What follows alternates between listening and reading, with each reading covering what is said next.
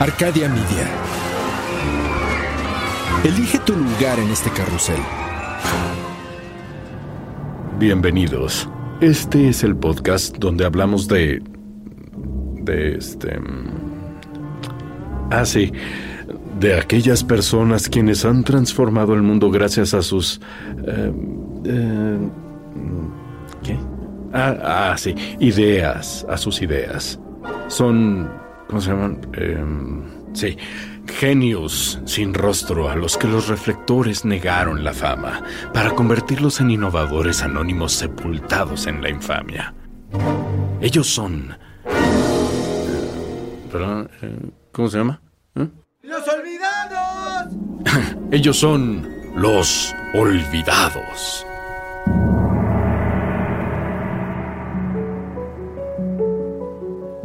Para empezar, hagamos un pequeño y sencillo ejercicio.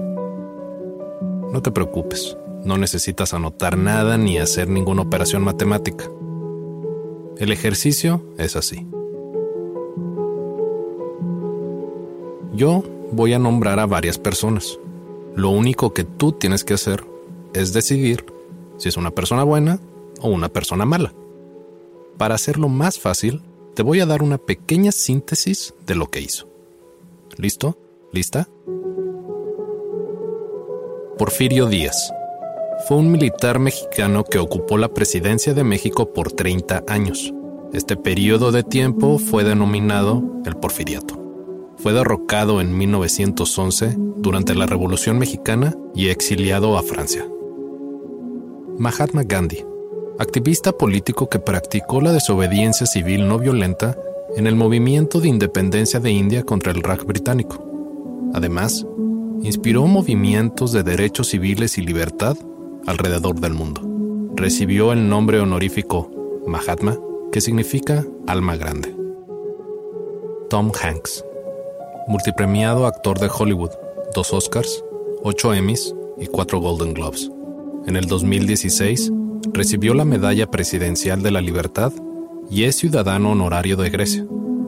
Entre sus películas destacan Forrest Gump, The Green Mile, Saving Private Ryan y la franquicia de Toy Story.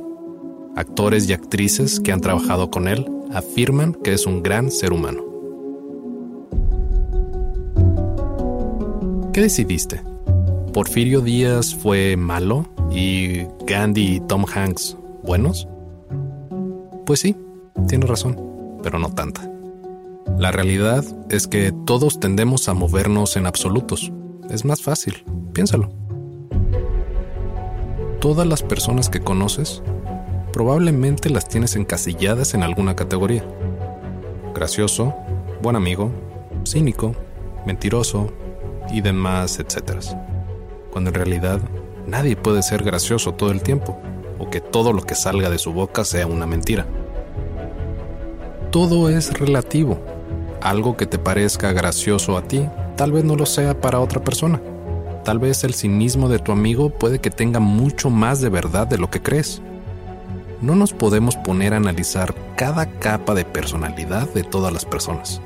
Es más fácil tenerlos en absolutos. Porfirio Díaz fue absolutamente malo.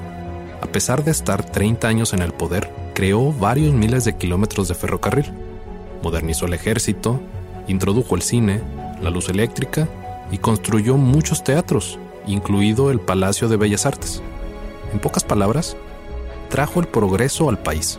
Vaya, hasta pagó la deuda externa. Mahatma Gandhi fue absolutamente bueno? Sin duda, fue un líder espiritual e inspiró a muchos a protestar de manera no violenta. Pero, por ejemplo, abandonó a su padre en su lecho de muerte para tener sexo con su nueva esposa. También se refería a Hitler como querido amigo en las cartas que le enviaba. Por las noches, dormía con jóvenes mujeres desnudas para poner a prueba su castidad. ¿Tom Hanks es absolutamente bueno? Podríamos argumentar que sí. Su vida detrás de cámaras es impecable y digna de admirarse, a pesar de lo demandante que es Hollywood. pero a Tom Hanks le gustan los pepinillos, en sándwiches, hamburguesas, incluso los come solos a mordidas. Para mí, eso es inaceptable y habla mucho de alguien como persona. Si alguien es capaz de comer y disfrutar la atrocidad culinaria que es un pepinillo, ¿qué no será capaz de hacer? Todos somos relativamente buenos y malos. Depende de uno y de nuestra colección de acciones en qué absoluto nos van a encasillar los demás. Soy Javier Peraza. Esto es Los Olvidados, las historias extraordinarias de personas que poco recuerdan. Einstein inmortalizó la relatividad en la famosa fórmula E igual a mc al cuadrado. La teoría de la relatividad usualmente abarca dos teorías interrelacionadas, la relatividad especial y la relatividad general. La relatividad especial aplica a todos los fenómenos físicos en la ausencia de gravedad. La relatividad general explica la ley de la gravedad y su relación con otras fuerzas de la naturaleza. Pero no me voy a poner a explicar estas teorías porque ni sé cómo explicarlas, ni tampoco quiero hablar de Albert Einstein. En realidad, quiero hablar de su primera esposa, Mileva Maric, y de su debatido legado. Mileva Maric nació el 19 de diciembre de 1875 en Titel, Serbia. Fue la mayor de tres hermanos. Mileva pudo entrar a la secundaria el último año en el que las mujeres fueron admitidas en Serbia. Era una estudiante tan brillante que en 1892, cuando tenía solo 13 años, su padre pudo obtener una autorización del ministro de Educación que le permitía atender clases de física que eran únicamente para hombres. En 1894 terminó la secundaria en Zurich y dos años después en 1896, fue admitida en la sección de Física y Matemáticas en el Instituto Politécnico de Zurich junto con su futuro esposo, Albert Einstein. Desde el inicio, Mileva y Einstein se volvieron inseparables y pasaban incontables horas estudiando juntos. Sabemos que Einstein prefería estudiar en casa e iba a pocas clases. Por el contrario, Mileva era metódica y organizada Incluso ella le ayudaba a canalizar su energía y lo guiaba en sus estudios. Esto lo sabemos por las cartas que Einstein le escribió a Mileva entre 1899 y 1903 durante las vacaciones y días festivos. Estas mismas cartas nos muestran de primera mano cómo interactuaban en esa época. En agosto de 1899, Einstein le escribió a Mileva lo siguiente. Cuando leí a Helmholtz por primera vez, me parecía tan extraño que no estuvieras a mi lado, y hoy esto no se pone mejor. Encuentro que el trabajo que hacemos juntos es muy bueno, sanador e incluso más fácil. Luego, el 2 de octubre de 1899, le escribió lo siguiente desde Milán. El clima aquí no me está cayendo del todo bien, y mientras extraño el trabajo, me encuentro de pensamientos oscuros. En otras palabras, extraño tenerte cerca para que, con tu amabilidad, me mantengas en la raya y evites que deambule. Al final de sus estudios, en 1900, Mileva y Einstein tenían calificaciones similares, ella de 4.7 y él de 4.6, excepto en física aplicada, donde ella tenía la calificación más alta de 5 y Einstein de solo 1 seguramente por la época, donde no era bien visto que las mujeres estudiaran, mucho menos física. El profesor Minkowski, en el examen final, le dio a sus alumnos varones calificaciones de 11 de 12 puntos, y a Mileva solo le dio 5. Einstein fue el único de su clase que se graduó. Mientras todo esto sucedía, la familia de Einstein se oponía a la relación que tenían estos dos.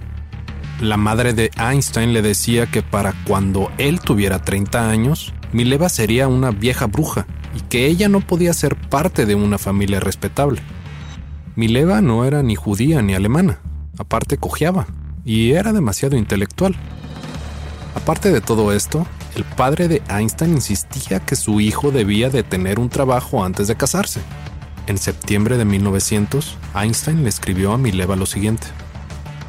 Espero con ansia retomar nuestro nuevo trabajo en común. Ahora debes de continuar con tu investigación.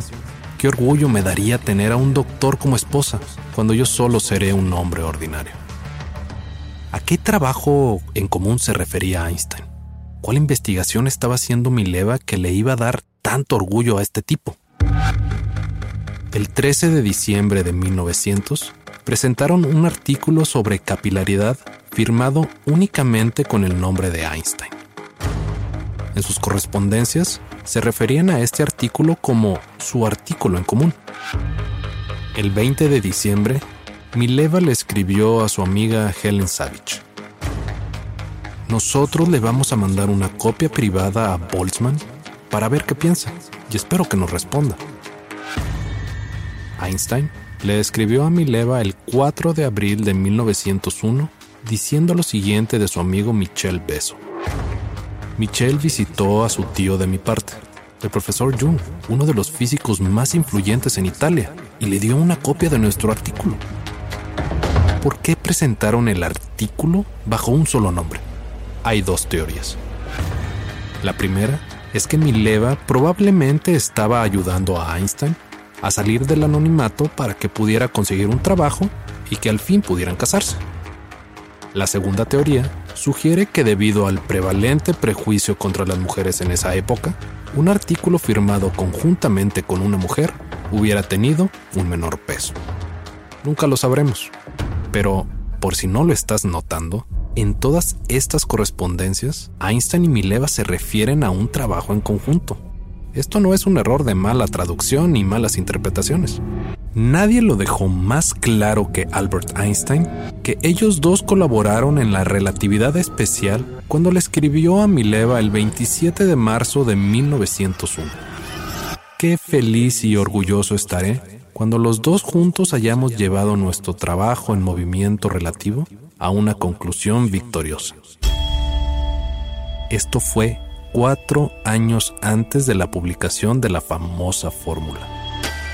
Y así, de pronto, el destino de Mileva cambió. En una escapada con un amante, quedó embarazada. Einstein, aún desempleado, seguía sin casarse con ella.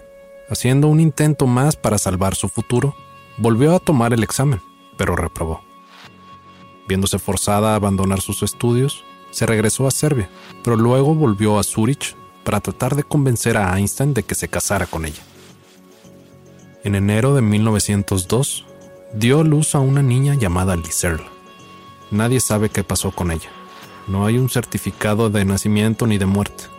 Suponemos que la dio en adopción.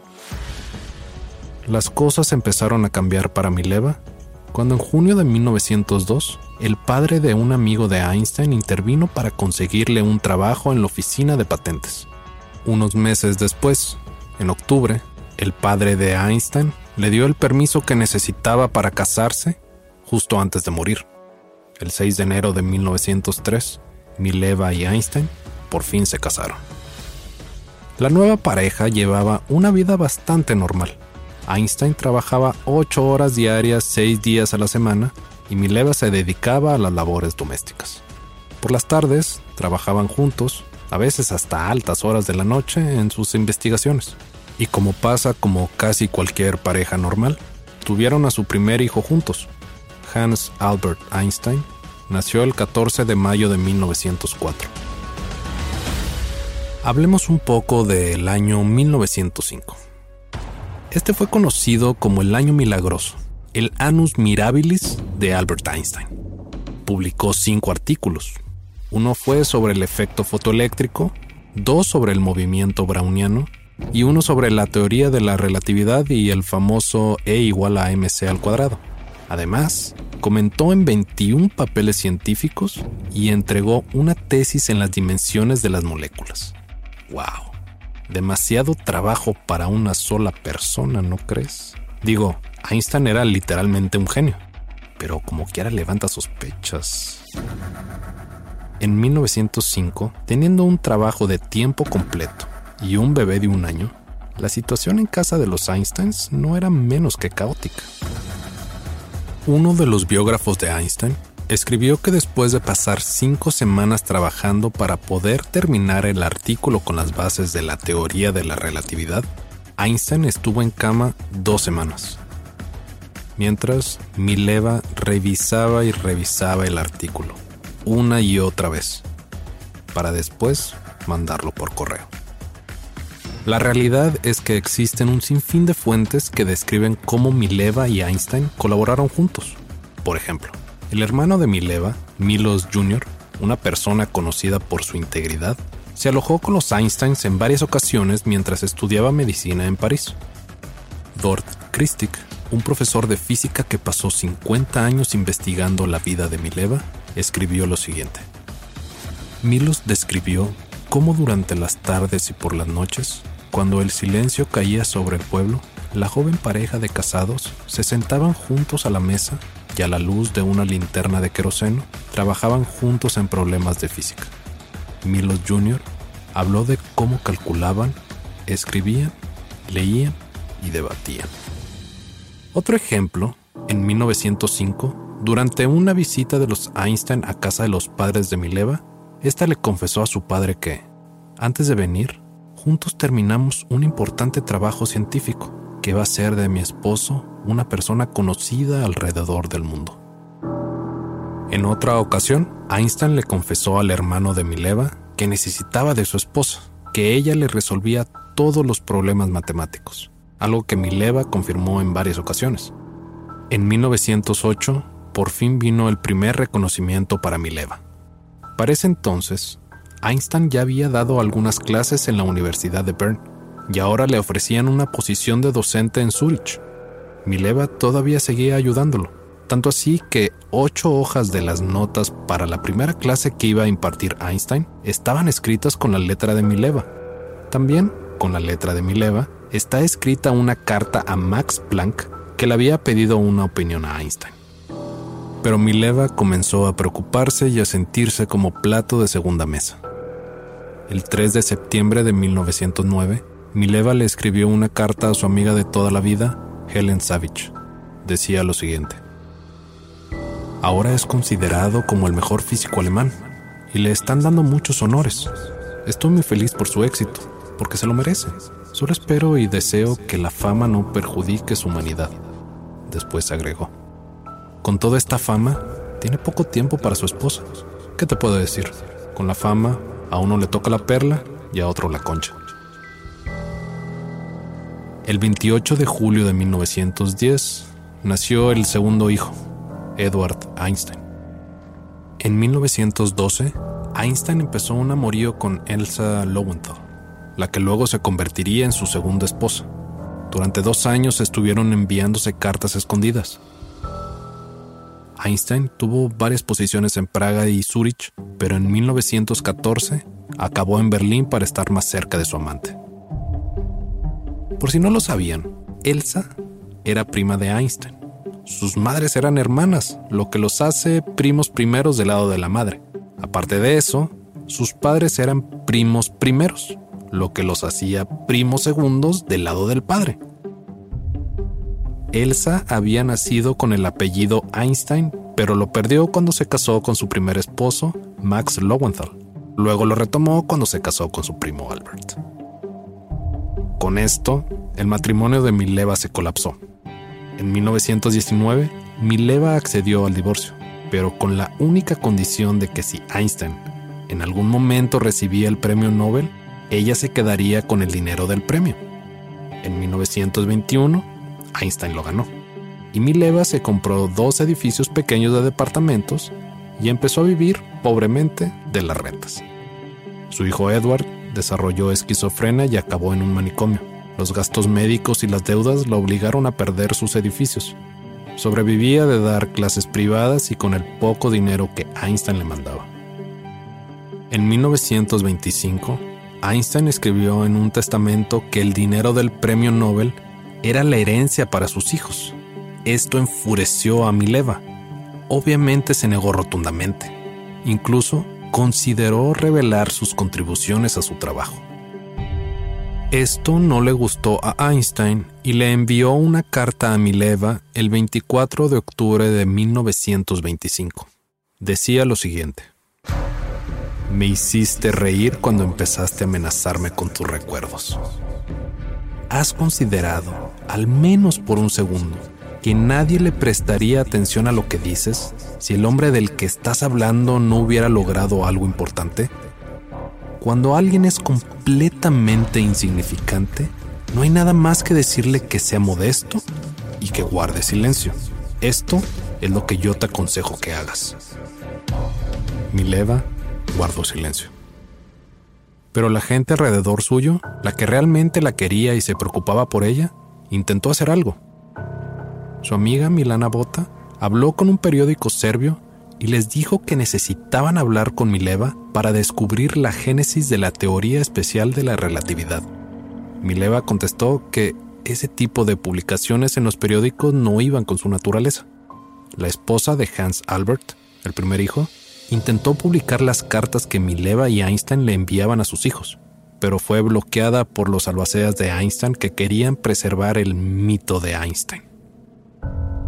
Como un último dato, algo que me deja pensando mucho sobre el verdadero legado de Mileva fue cuando en julio de 1947 Einstein le escribió a su abogado de divorcio, el doctor Carl Sulcher, lo siguiente. Cuando Mileva ya no esté aquí, podré morir en paz. Lo que es un hecho es que sin Mileva, Einstein no hubiera logrado lo que logró Mileva abandonó sus propias aspiraciones y felizmente trabajó con él para contribuir en su éxito. Mileva sentía que eran una misma entidad. Pero una vez que empezó el proceso de firmar el trabajo solo bajo el nombre de él, fue imposible dar marcha atrás. Y seguramente ella accedió porque su propia felicidad dependía del éxito de él. Pero, ¿por qué se quedó callada? Mileva siempre fue reservada y modesta. Ella no buscaba honores o atención. Y como sucede con todos los que colaboran de manera muy estrecha, es que las contribuciones individuales son imposibles de desenmarañar. Mileva Maric, la coautora de la teoría de la relatividad, no será olvidada. Narrado y escrito por Javier Peraza. Mezclado por Edwin Irigoyen producido por Luis Eduardo Castillo en los estudios de Wetback Audio.